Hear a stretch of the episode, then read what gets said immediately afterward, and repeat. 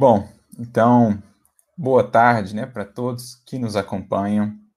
Gostaria, mais uma vez, na pessoa da Valdete, agradecer pelo convite, enviando também o nosso abraço fraterno ao amigo Walter e a todos os amigos aí do NEP Gesiel e de todos os NEPs que nos acompanham neste momento, os interessados no estudo do Evangelho, à luz da doutrina espírita, que o Cristo de Deus possa inspirar a todos nós nessa tarde de reflexões em que meditaremos um pouquinho mais sobre a sua natureza, a natureza de Jesus, sobre essa figura augusta, essa figura incomparável que é Jesus para a humanidade certamente para cada um de nós. O tema que nos foi proposto é dos mais interessantes, especialmente quando a gente tem em mãos aí os recursos da doutrina espírita. Então, acho que é um, é um tema muito propício para a gente poder ver né, analisar o valor do Espiritismo no entendimento de alguns conceitos do Evangelho. Não só dos evangelhos propriamente, mas também das epístolas, né, aquilo que constitui o todo do Novo Testamento e mesmo das Escrituras.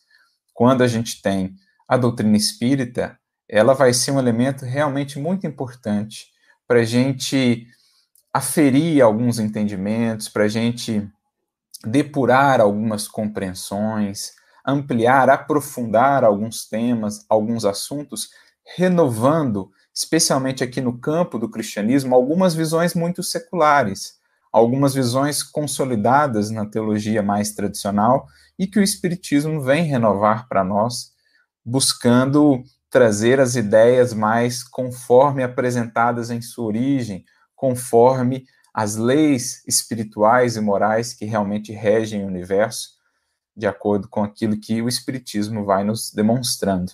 Então, é realmente, na definição do próprio Kardec, uma chave, a doutrina espírita, uma chave de entendimento muito preciosa que nos permite acessar toda a riqueza, todos esses tesouros incomensuráveis que estão ali contidos no Evangelho de Jesus, tanto nas suas próprias falas, nas suas próprias lições, como também dos seus colaboradores diretos, que foram, como nos informa Emmanuel, no livro A Caminho da Luz, por exemplo, foram profundamente inspirados, especialmente aqueles que fizeram parte ali desse conjunto de corações que, que proporcionaram para nós esse registro, né, que nós conhecemos como Evangelho, o Novo Testamento, foram corações muito inspirados pelas vias aí mediúnicas para que pudessem deixar esse legado de luz para a humanidade, registrando a passagem desse sol, dessa estrela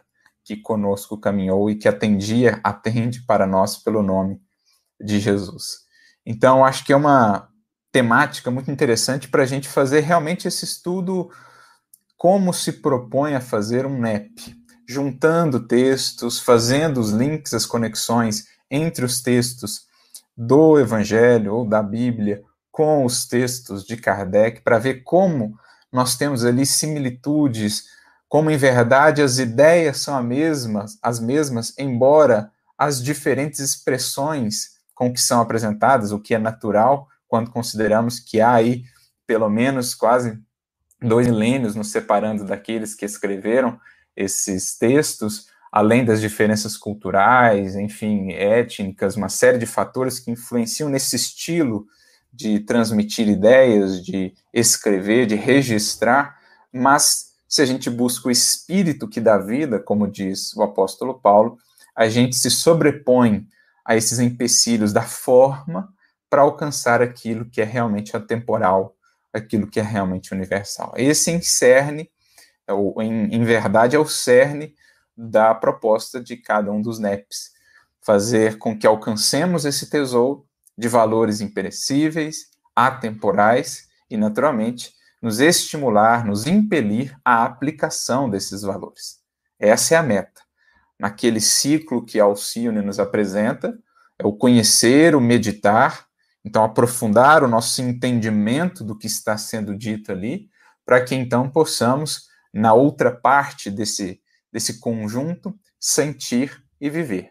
Então, se as duas primeiras palavrinhas dizem mais respeito a esse trabalho mais intelectual, de busca, de reflexão, de pesquisa, as duas outras palavrinhas representam o coroamento do processo a que visa um NEP, que é o sentir e sentindo, ou seja, mudando as bases da vida, nós mudamos toda a nossa estrutura espiritual.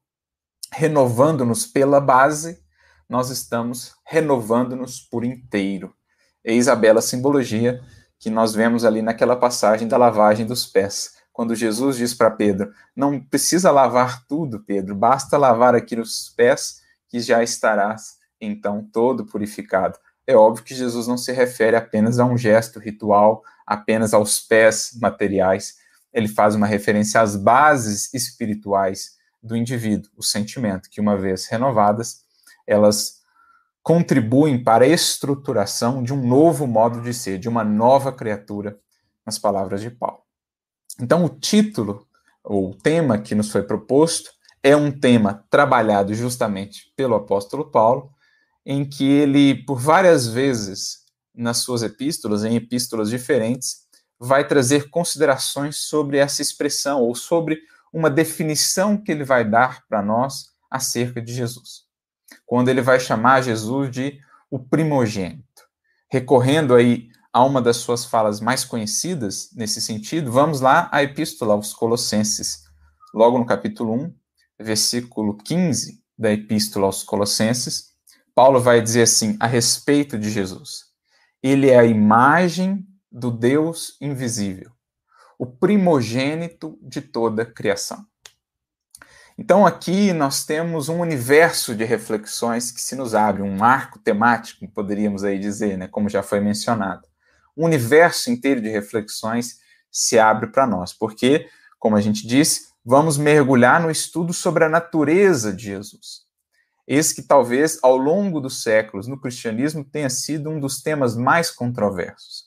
E naturalmente o espiritismo, como sabemos, vai apresentar visões muito distintas daquelas consideradas mais tradicionais, da teologia mais clássica, pelo menos. Então, questões como Jesus é Deus, Jesus foi criado em algum momento, ou Jesus foi criado de maneira especial, ou ele foi criado igual a nós. Então, são questões que, desde os primórdios ali do cristianismo nascente, já eram debatidas. Nós temos ali no Concílio de Nicéia, por exemplo, a questão do arianismo, né? Aquela corrente criada por Arrius, que defendia, na verdade, que Jesus era como nós, uma criatura, havia sido criado, não era propriamente Deus. Arrius, que acabou sendo, é, digamos, considerado herético. Para quem quiser conhecer um pouquinho mais desse, desse contexto ali, que, que antecede o Concílio de Nicéia e essas definições, fica a sugestão de uma obra maravilhosa de Wallace Leal, baseada né, em, em fatos reais, uma experiência real ali. Ele que escreveu o livro Esquina de Pedra, que trata de algumas personagens conhecidas ali, né, do movimento espírita. Ele mesmo, Wallace, é uma dos personagens da história, mas é uma história muito bela. Fala de dos cristãos na Capadócia, fala de alguns mártires ali, e de todo esse debate sobre a natureza de Jesus, fala de Arrius, que é uma personagem, pelo menos ao que se sabe, por informações que nos chegam, uma personagem, né, uma das encarnações de uma personagem muito querida para nós, do movimento espírita, mas para a gente ver que é um assunto debatido há muito tempo, e ali se consolidou aquela visão, então, né, com o tempo, de que Jesus seria então Deus, a questão da trindade e tudo mais. Mas aqui nós vamos seguir o caminho conforme o entendimento espírita, ou sob a luz da doutrina espírita, e vermos que, em verdade, Paulo, nos seus escritos, já nos dá subsídios, já nos apresenta Jesus tal como a doutrina espírita hoje vai nos mostrar, resgatando talvez essas ideias mais originais, né, essas ideias efetivamente que eram transmitidas aquele tempo, pelo menos ali nos primórdios do cristianismo. E claro, desenvolvendo ainda mais isso, porque esse é um dos papéis do espiritismo, enquanto consolador prometido, trazer aquilo que já foi dito lá atrás, ajudar-nos a compreender e ampliar, desenvolver ainda mais esses temas, esses assuntos, para que consigamos, digamos assim, penetrar ainda mais fundo nesse oceano da criação divina, né? nesse, nesse oceano de leis, de belezas, de perfeições, de, enfim, de um sem número de considerações que quanto mais o Espírito vai delas bebendo, vai por meio delas se instruindo e se iluminando, mais ele vai se encantando com a perfeição da criação de nosso Pai. Então nós vamos seguir aí por essa linha a partir dessa fala de Paulo e juntando com outras falas dele, fazendo conexões com o que a doutrina espírita nos traz então acerca do tema. Mas essa primeira fala de Paulo que nós apresentamos, ele é a imagem do Deus invisível. É, o, né, o primogênito de toda a criação, ela nos remete, ou o estudo sobre Paulo, sobre as epístolas de Paulo, nos remete a uma mensagem muito interessante que está na Revista Espírita, lá de dezembro de 1863, uma mensagem trazida pelo espírito François Nicolas Madeleine, um espírito bastante ativo na codificação, mensagem intitulada São Paulo, precursor do espiritismo. Eu gosto bastante dessa mensagem porque eu acho que ela traz aí um, um reforço, ela traz aí um, um embasamento para aquilo que mais tarde Emmanuel desenvolveria muito, por exemplo, com as suas obras de estudo do Novo Testamento. A maioria dos comentários de Emmanuel sobre os evangelhos, ou sobre o evangelho de um modo geral, gira em torno das epístolas paulinas. Então, ele vai nos estimular, tem até uma mensagem que fala propriamente disso, Lede as cartas de Paulo e meditai. Ele vai nos estimular a entrarmos nessa senda de compreensão das epístolas paulinas, como complemento aí àquilo que ficou registrado nos evangelhos. Lembrando que Paulo foi o maior autor ali do Novo Testamento, né, o que mais escreveu. É, nós teríamos ali 14 textos é, de sua autoria, embora as, as visões históricas né, tenham considerações diferentes, às vezes, questionando algumas é, das epístolas como não sendo de sua autoria, enfim, mas considerando as 14, inclusive Hebreus, como de sua autoria, e considerando que ele teve um papel preponderante, por exemplo, no Evangelho de Lucas, teve um papel preponderante no Evangelho de Marcos, talvez porque também influenciou muito a vida de Marcos. Então a gente vê que foi um espírito realmente muito à frente do seu tempo, visionário, preocupado com esse registro, porque sabia que mais tarde isso seria muito importante, né? Esse legado seria muito importante. A gente vê isso no próprio Paulo Estevam, numa conversa que ele tem lá, em que ele diz: Olha, acredito que esses registros serão importantes mais, mais adiante. Os pósteros haverão de rebuscar esses textos, de estudar por meio desses textos, para conhecer melhor a Jesus. Então a gente vê Emmanuel incentivando-nos a esse estudo e François Nicolas Madeleine nessa mensagem. Quando ele diz assim, em determinado momento da mensagem, o grande apóstolo Paulo, que por sua prédica poderosa tanto contribuiu para o estabelecimento do cristianismo no passado, deixou, vos deixou monumentos escritos que servirão não menos energicamente à expansão do Espiritismo. Então, olha que linda definição que o Espírito nos traz.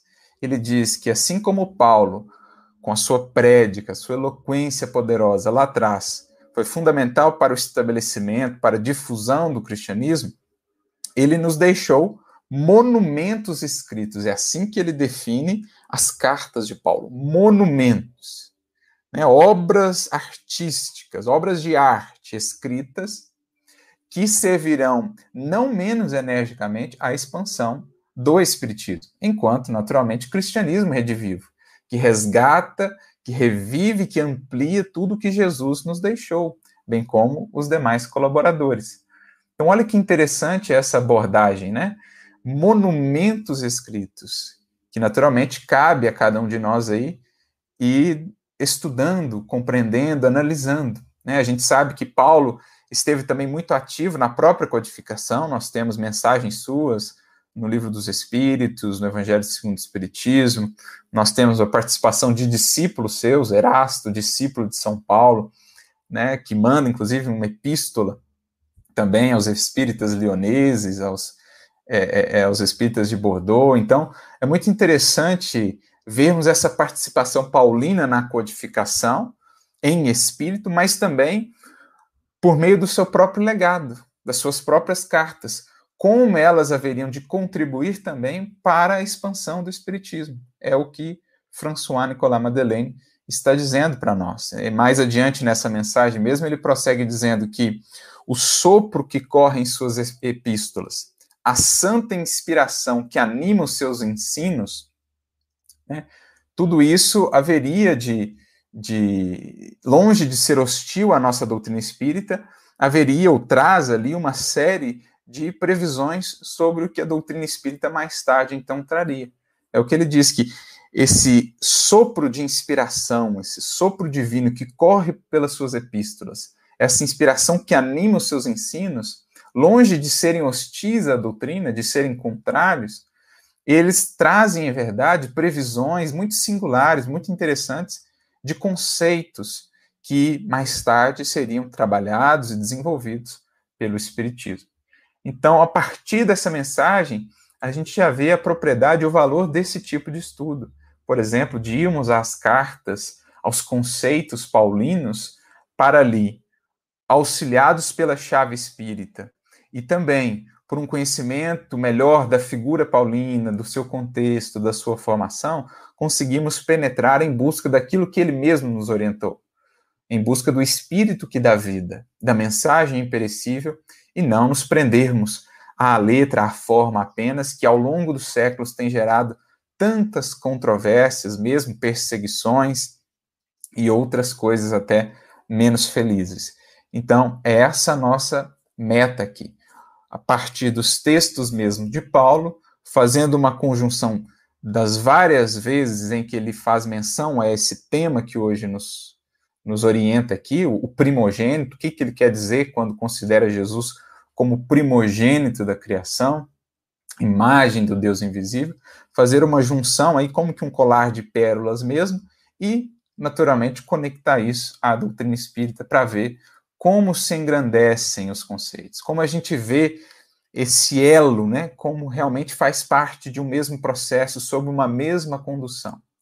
Os espíritos que lá estavam aquele tempo encarnados, contribuindo com o Cristo na difusão inicial do cristianismo, eles realmente puderam ir muito além do seu tempo naturalmente pela inspiração que lhes vinha do mais alto, preparando já o terreno mais tarde para o Consolador. Então, voltando àquele texto, Colossenses 1,15, vou ler aqui mais alguns trechos desse capítulo para a gente ir fazendo algumas conexões, né, trabalhando alguns, alguns assuntos. Paulo diz que ele é a imagem do Deus invisível, o primogênito de toda a criação porque nele foram criadas todas as coisas que há nos céus e na terra, visíveis e invisíveis. Ele prossegue, prossegue falando: sejam tronos, dominações, principados, potestades, tudo criado por ele e para ele. Ele é antes de todas as coisas e todas as coisas subsistem por ele. E mais tarde, mais adiante, ele diz: nele essa plenitude, né, ou toda a plenitude habita. Então, alguns conceitos que podem parecer numa primeira leitura difíceis, o próprio linguajar de Paulo, né, potestades, dominações, principados, mas em síntese, sobre o que Paulo está falando aqui. O que ele está antevendo, naturalmente? O papel do Cristo, digamos assim, no projeto Terra. O que, que eu quero dizer com projeto Terra? Nós temos o Criador por excelência, o Criador de todas as coisas. E nós temos então os espíritos, como aprendemos com a doutrina, espíritos puros, espíritos crísticos, que alcançaram uma tal integração com o Criador que passam a ser os cumpridores dos seus desígnios, os seus ministros diretos e os responsáveis pela cocriação em plano maior. Já nos dirá André Luiz logo no início do livro Evolução em Dois Mundos. Emmanuel trata disso também no início do livro A Caminho da Luz. Então, esses espíritos, eles serão alocados pelo Criador em determinados projetos, digamos assim. Vamos pensar, fazendo uma analogia aqui para ficar mais compreensível para nós. Pensemos numa empresa. É uma empresa que projeta aí é, máquinas, vamos supor assim. Dentro da empresa, nós vamos ter equipes de projeto, responsáveis por cada projeto. E cada equipe dessas vai contar com um chefe, um gerente de projetos e toda uma equipe que vai trabalhar nas mais diversas áreas do projeto para que ele chegue a bom termo. Se a gente pensar a criação mais ou menos nesses moldes, é assim que nós teríamos. Deus designa um desses espíritos, espírito puro, espírito crístico, para assumir um projeto desse, criar um planeta, criar mais uma escola evolutiva no seio da criação infinita, onde ali esse espírito vai ser responsável por preparar, por estruturar essa escola para receber espíritos, bilhões de espíritos, como no caso da Terra, por exemplo, e ali coordenar, junto com a sua equipe de ministros, né, de engenheiros divinos, físicos, químicos, médicos, tudo que possamos imaginar, coordenar a evolução desses seres. Então veja como são conceitos muito adiantados. Quando Paulo diz aqui essa ideia, né? O primogênito de toda a criação. No projeto Terra, no projeto Criação da Terra, o Cristo ele assume esse papel do primogênito. E aqui, naturalmente, o conhecimento um pouco da cultura em que Paulo havia sido formado, daquele contexto, faz uma, um papel importante, para nós tem um papel importante, porque essa figura do primogênito, ela quer representar algumas características. É como se Paulo pegasse as características do primogênito naquela cultura e fizesse uma analogia com o Cristo, ou com o sentido espiritual né, dessa expressão, fazendo uma referência ao Cristo. Por quê? O filho primogênito naquela cultura, ele tinha algumas características singulares ali. Primeiro, que ele era, como todo primogênito, inclusive dos animais, né, que eram naquela cultura sacrificados, pertenciam ao Criador e tudo mais, o primogênito, ele trazia esse emblema, né, essa imagem, essa representação de que ele pertencia ao Criador, ele estava consagrado ao Criador. Traduzindo isso já para o sentido espiritual, é essa ideia de que o Cristo é um espírito já plenamente consagrado ao trabalho divino. E de fato é um espírito puro, como aprendemos com a doutrina espírita, já se libertou de todo o interesse pessoal, de todos os caprichos mesquinhos. A sua vontade é a vontade do Pai. O seu pensamento é o pensamento do Pai. Por isso, Paulo diz aqui: é a imagem do Deus invisível. É como se o Cristo fosse para nós um espelho mais límpido e puro possível, capaz de refletir com a maior perfeição que nos é dado por hora alcançar a natureza divina, os atributos do Criador. Então, o primogênito consagrado aí ao Criador, um espírito puro, é aquele que realmente já se consagrou por inteiro no seu coração ao Criador. O próprio Jesus diria: A minha comida é fazer a vontade do meu Pai. Então veja como aqui já começam a se casar conceitos espíritas com o que Paulo está falando para nós. Né? Essa ideia do espelho, Cristo é um espelho que reflete o Criador que por hora não conseguimos acessar, porque nos faltam faculdades para tanto, é a mesma ideia que Emmanuel vai trabalhar no livro Pensamento e Vida, por exemplo, quando ele compara a mente a um espelho que vai sendo trabalhado, polido no decurso dos séculos, dos milênios, para ser então capaz de um dia refletir o pensamento e a vida do próprio Criador. É o estágio que o Cristo já alcançou. Né? A ideia dessa imagem do Deus invisível. O reflexo mais puro da lei divina ou das leis divinas vividas que nós da humanidade já recebemos. O primogênito também ele tinha essa figura de autoridade, né? Abaixo do pai, do patriarca, ele era a autoridade maior, digamos assim. Ele era também o responsável pelos irmãos menores. Ele era o responsável por intermediar, fazer essa intermediação muitas vezes entre os irmãos menores e o pai, entre o pai e os irmãos menores.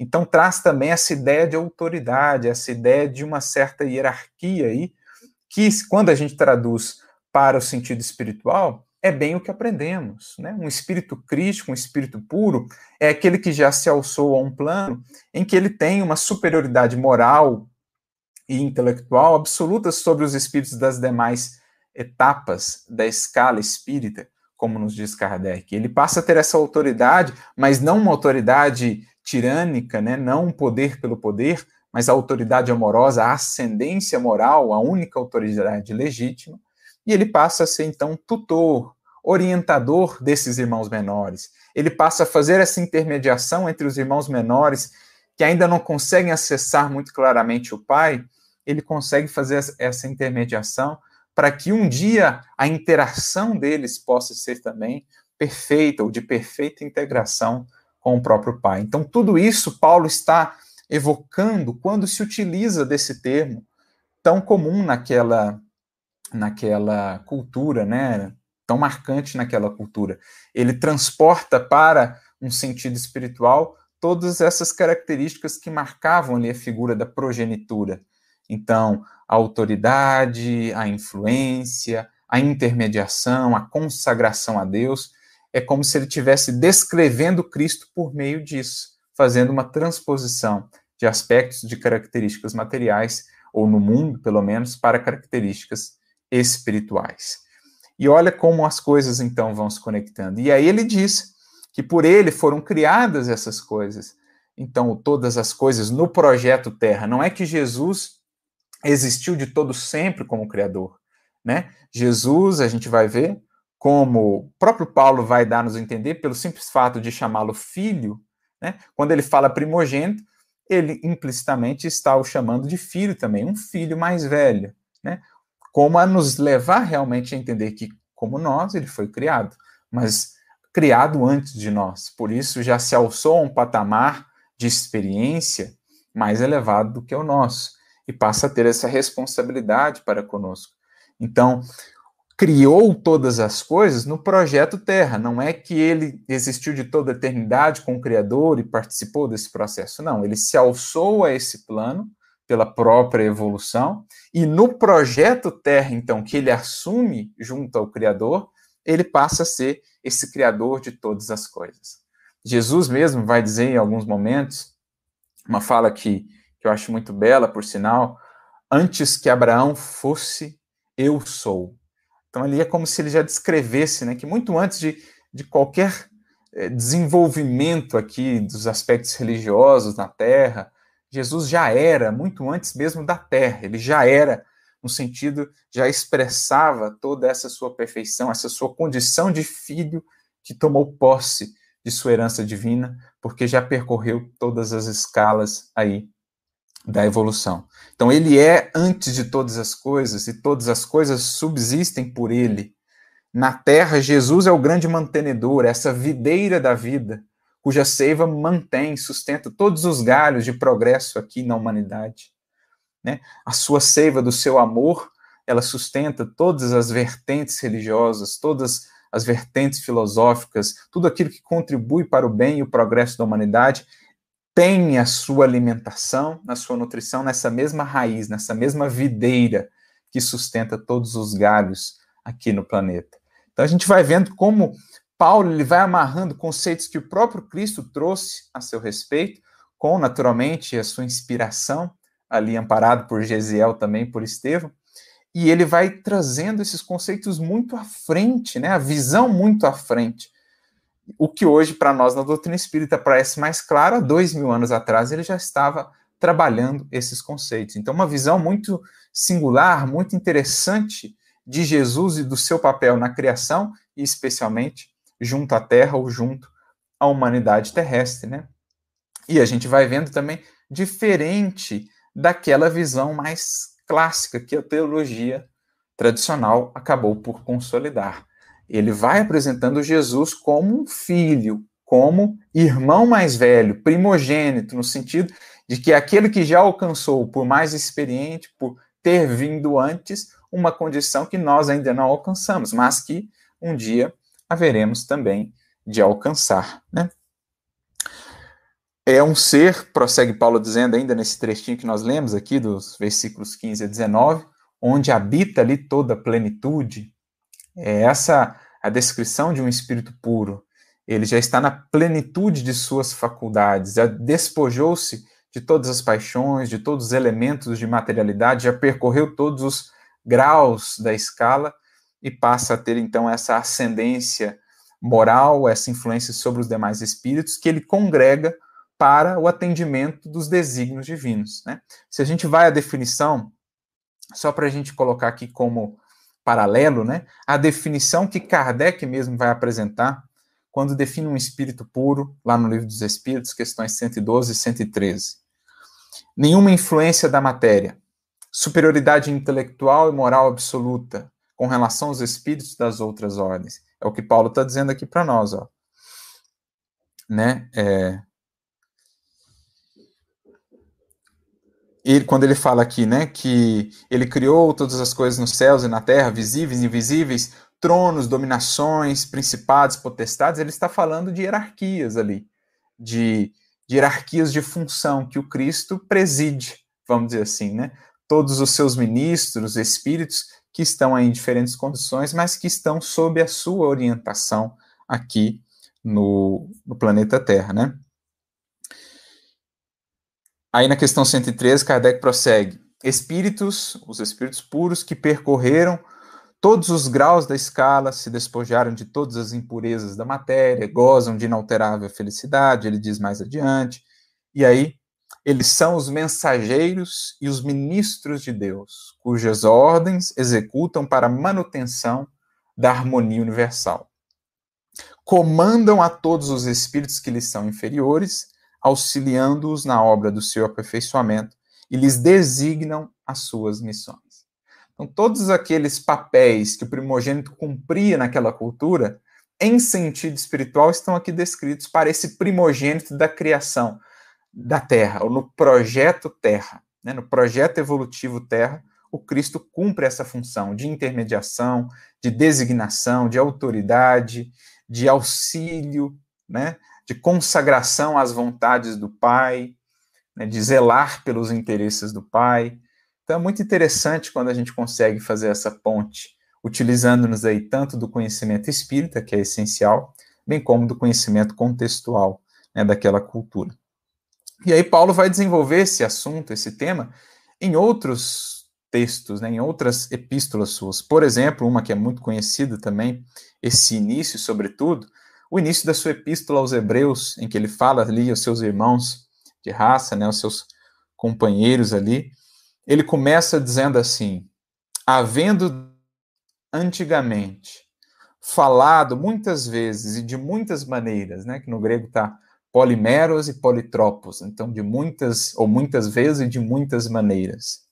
Aos pais pelos profetas, a nós falou-nos nesses últimos dias pelo Filho então, geralmente, quando essa expressão filho aparece, filho de Deus, aparece lá com F maiúsculo, filho do homem, fazendo uma designação de Jesus. Mas veja que interessante, ao mesmo tempo, filho de Deus e filho do homem, como a nos dizer que é também um produto da humanidade, que ele também um dia já passou pela humanidade, que já se alçou essa condição de filho de Deus, que nós também somos, mas ainda em potencial, ele já se alçou à condição de filho de Deus com esse F maiúsculo, porque já expressa todos os seus potenciais divinos, porque já alcançou a sua herança divina, porque já trilhou toda essa escala evolutiva, como Kardec aqui nos disse, é a condição de um espírito puro, um espírito bem-aventurado que percorreu todas as escalas do processo.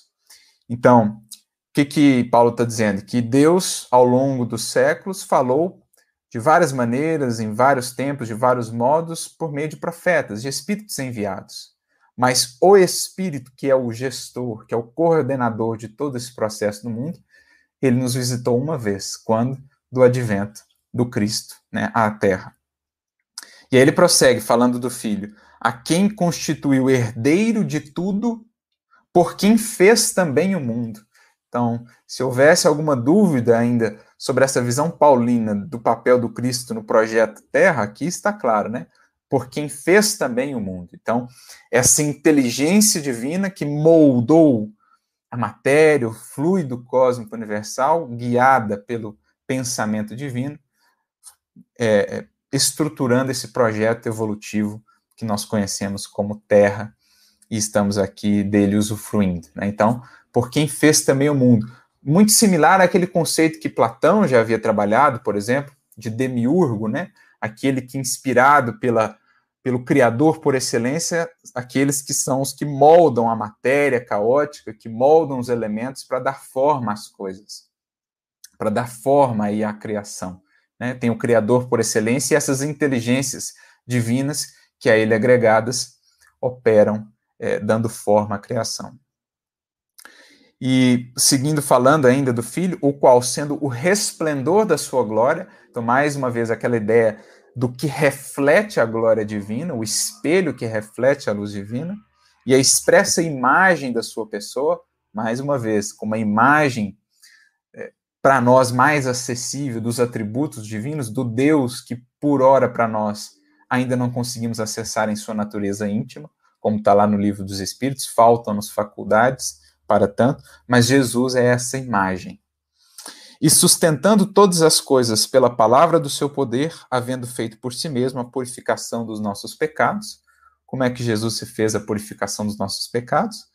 Abrindo-nos o caminho para que, então, uma vez percorrido esse caminho, possamos nos libertar das amarras que nos prendem à vida estreita, é, à vida muito aquém da vida abundante que estamos destinados a usufruir. Então, não é que Jesus tenha magicamente purificado-nos de todos os pecados, é que ele abriu uma senda para nós e ele passou a ser daí por diante a bússola, né? o mapa que nos orienta nessa jornada, nesse êxodo de libertação de nós mesmos, a figura do êxodo aí.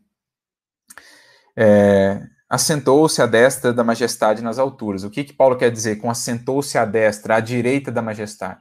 É uma maneira muito singular naquela cultura de descrever o poder, né? O que está à direita é aquele que na Terra, após o Criador por excelência, né, o Rei de, do Universo, o soberano por excelência, o que detém a maior autoridade na Terra é Jesus. É isso que Paulo está falando em outras palavras, em outros termos. Feito tanto mais excelente que os anjos, quanto herdou mais excelente nome do que eles. O que, que Paulo está dizendo aqui?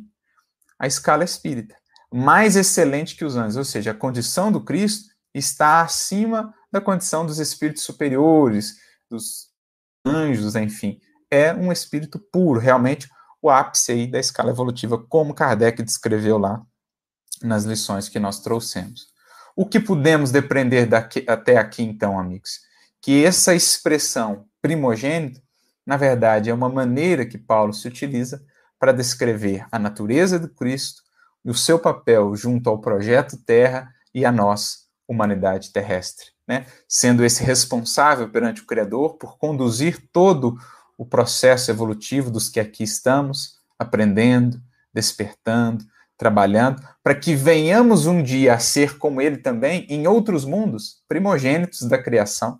Sermos os que assumimos essas tarefas de cocriação, de coordenação, de processos evolutivos de milhões, bilhões de almas. É o que todos nós estamos destinados a ser.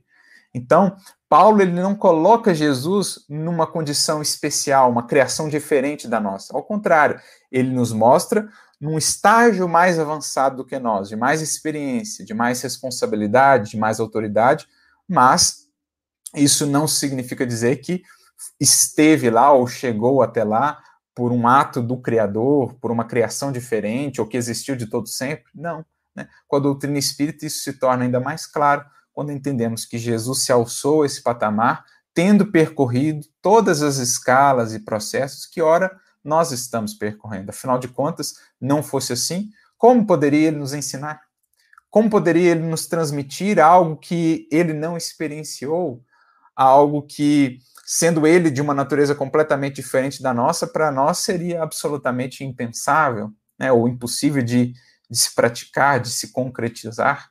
Mas justamente pelo fato dele ter percorrido esse processo todo, é que ele então nos conclama a fazê-lo também.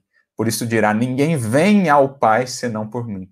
Fala da posição daquele que já está junto ao Pai, mas que percorreu o caminho e quer então nos ensinar a percorrê-lo também, para que um dia estejamos junto ao Pai como Ele está. É o que ele fala na oração do capítulo 17 de João, por exemplo, né? Para que vocês sejam um comigo e nós todos sejamos um com o Pai. Para que a gente se aperfeiçoe nessa unidade. Essa é a nossa destinação. E Paulo vai deixar isso mais claro ainda num outro trechinho, por exemplo, da sua epístola aos Romanos, agora, 8,29, quando ele diz assim: porque os que dantes conheceu também os predestinou para serem conformes à imagem de seu filho. Aqui é F maiúsculo, né? A fim de que ele seja o primogênito entre muitos irmãos.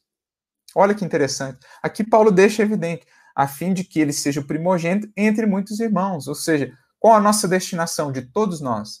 Sermos conforme a imagem desse filho. Então, Jesus representa o arquétipo do que nós estamos destinados a ser, o tipo perfeito. Ele já é o projeto acabado, nós somos projetos em construção. Mas alcançaremos a mesma condição que ele alcançou no seio da criação. Ele partiu do mesmo ponto e chegou a essa finalidade. Nós, partindo do mesmo ponto, haveremos de chegar também. Ele é o primogênito, porque aqui, dos espíritos que já passaram pelo mundo, é o que é o único que alcançou essa condição. Existem muitos espíritos superiores, existem muitos auxiliares, ministros seus, mas na terra ele é o primogênito, ele é o filho mais velho, é o espírito mais sábio, mais experiente, mais amoroso. E por isso recebeu essa incumbência de ser o primogênito entre muitos irmãos, nesse projeto criação aqui chamado Terra. E veio então amparar a todos nós para que tomemos posse também da herança que nos cabe e sejamos filhos de Deus em pleno potencial. Porque, como a gente falava, né, somos filhos de Deus em potência ainda, potencialmente, mas para a gente expressar todo esse potencial, temos a jornada a percorrer.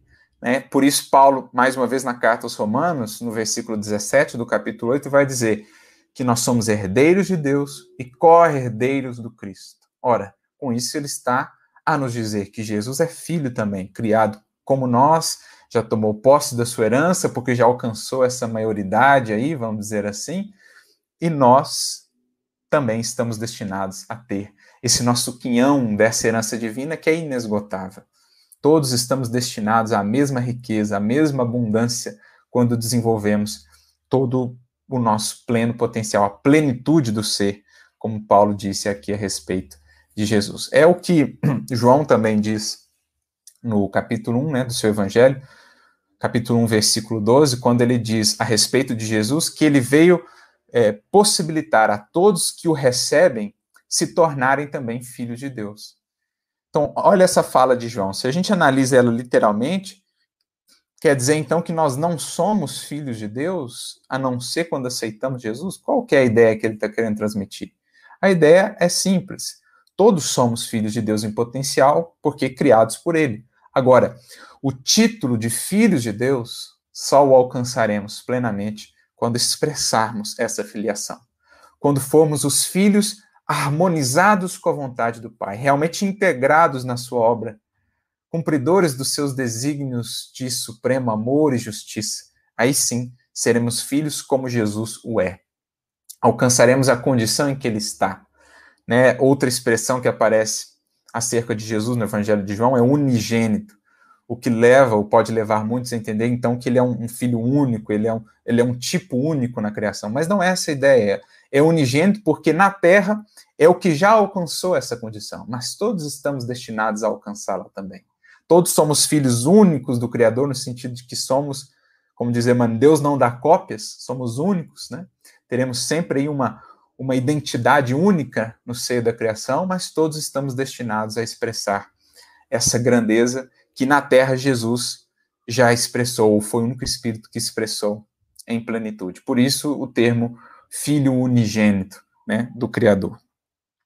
É, Kardec faz um estudo sobre isso, complementando essa questão, lá no livro Obras Póstumas, mais uma vez, ele faz um estudo né, da natureza do Cristo, lá no capítulo 9 da primeira parte, e na última parte desse capítulo, ele faz justamente reflexões sobre essa condição filho de Deus, filho do homem, e ele sintetiza, vamos dizer assim, de maneira bem lúcida, bem ao estilo Kardec, o que em verdade já estava em Paulo, embora não compreendido. Kardec diz assim: digamos que Jesus é filho de Deus, como todas as criaturas, que ele chama a Deus Pai, como nós aprendemos a tratá-lo de nosso Pai, é o filho bem amado de Deus, ou seja, esse primogênito, né, vamos dizer assim, porque tendo alcançado a perfeição, que aproxima de Deus a criatura, possui toda a confiança e toda a afeição de Deus. Então, Deus ama-nos a todos igualmente, mas o Cristo ele já comunga com esse amor de uma maneira que nós ainda estamos por construir. Ele já, ele já expressa esse amor de uma maneira que nós ainda não conseguimos expressar. Ele se diz filho único, não porque seja o único ser que haja chegado à perfeição, há muitos outros Cristos aí no universo sem fim, na criação infinita, né, que alcançaram essa condição também. Então, não porque seja o único ser que haja chegado à perfeição, mas porque era o único predestinado a desempenhar aquela missão na Terra. Então, na Terra, no projeto Terra, ele é o único que recebeu essa incumbência, que já alcançou essa condição. Mas, em verdade, é a condição que todos nós estamos destinados a alcançar. Então, vejamos como que os textos paulinos, muitas vezes utilizados para chegar para chegar-se a conclusões completamente diferentes, na verdade, já traziam espiritualmente, né, em sentido profundo, o que ora a doutrina nos revela. Jesus, como espírito puro, coordenador desse processo evolutivo aqui no orbe, criador do planeta juntamente com seus ministros, tendo esse papel muito singular aqui na Terra de ser o representante divino, um espírito que percorreu o mesmo caminho que nós outros estamos agora a percorrer e que já se alçou essa condição que nós um dia também estamos destinados fatalmente a alcançar.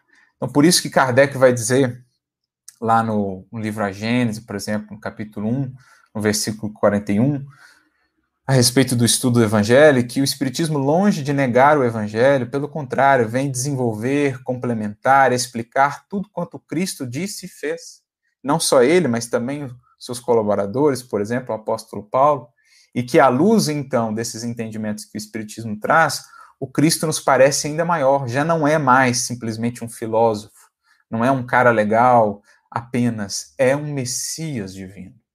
Como ele diz mais tarde também na Gênesis, no capítulo 15, quando estuda a natureza de Jesus, pelo próprio alcance da sua obra, pelo quanto ela produziu, gerou e transformou o mundo, logo se percebe ali que não se está diante de apenas um profeta, mas realmente um Messias divino, ou seja, um espírito superior, um espírito puro.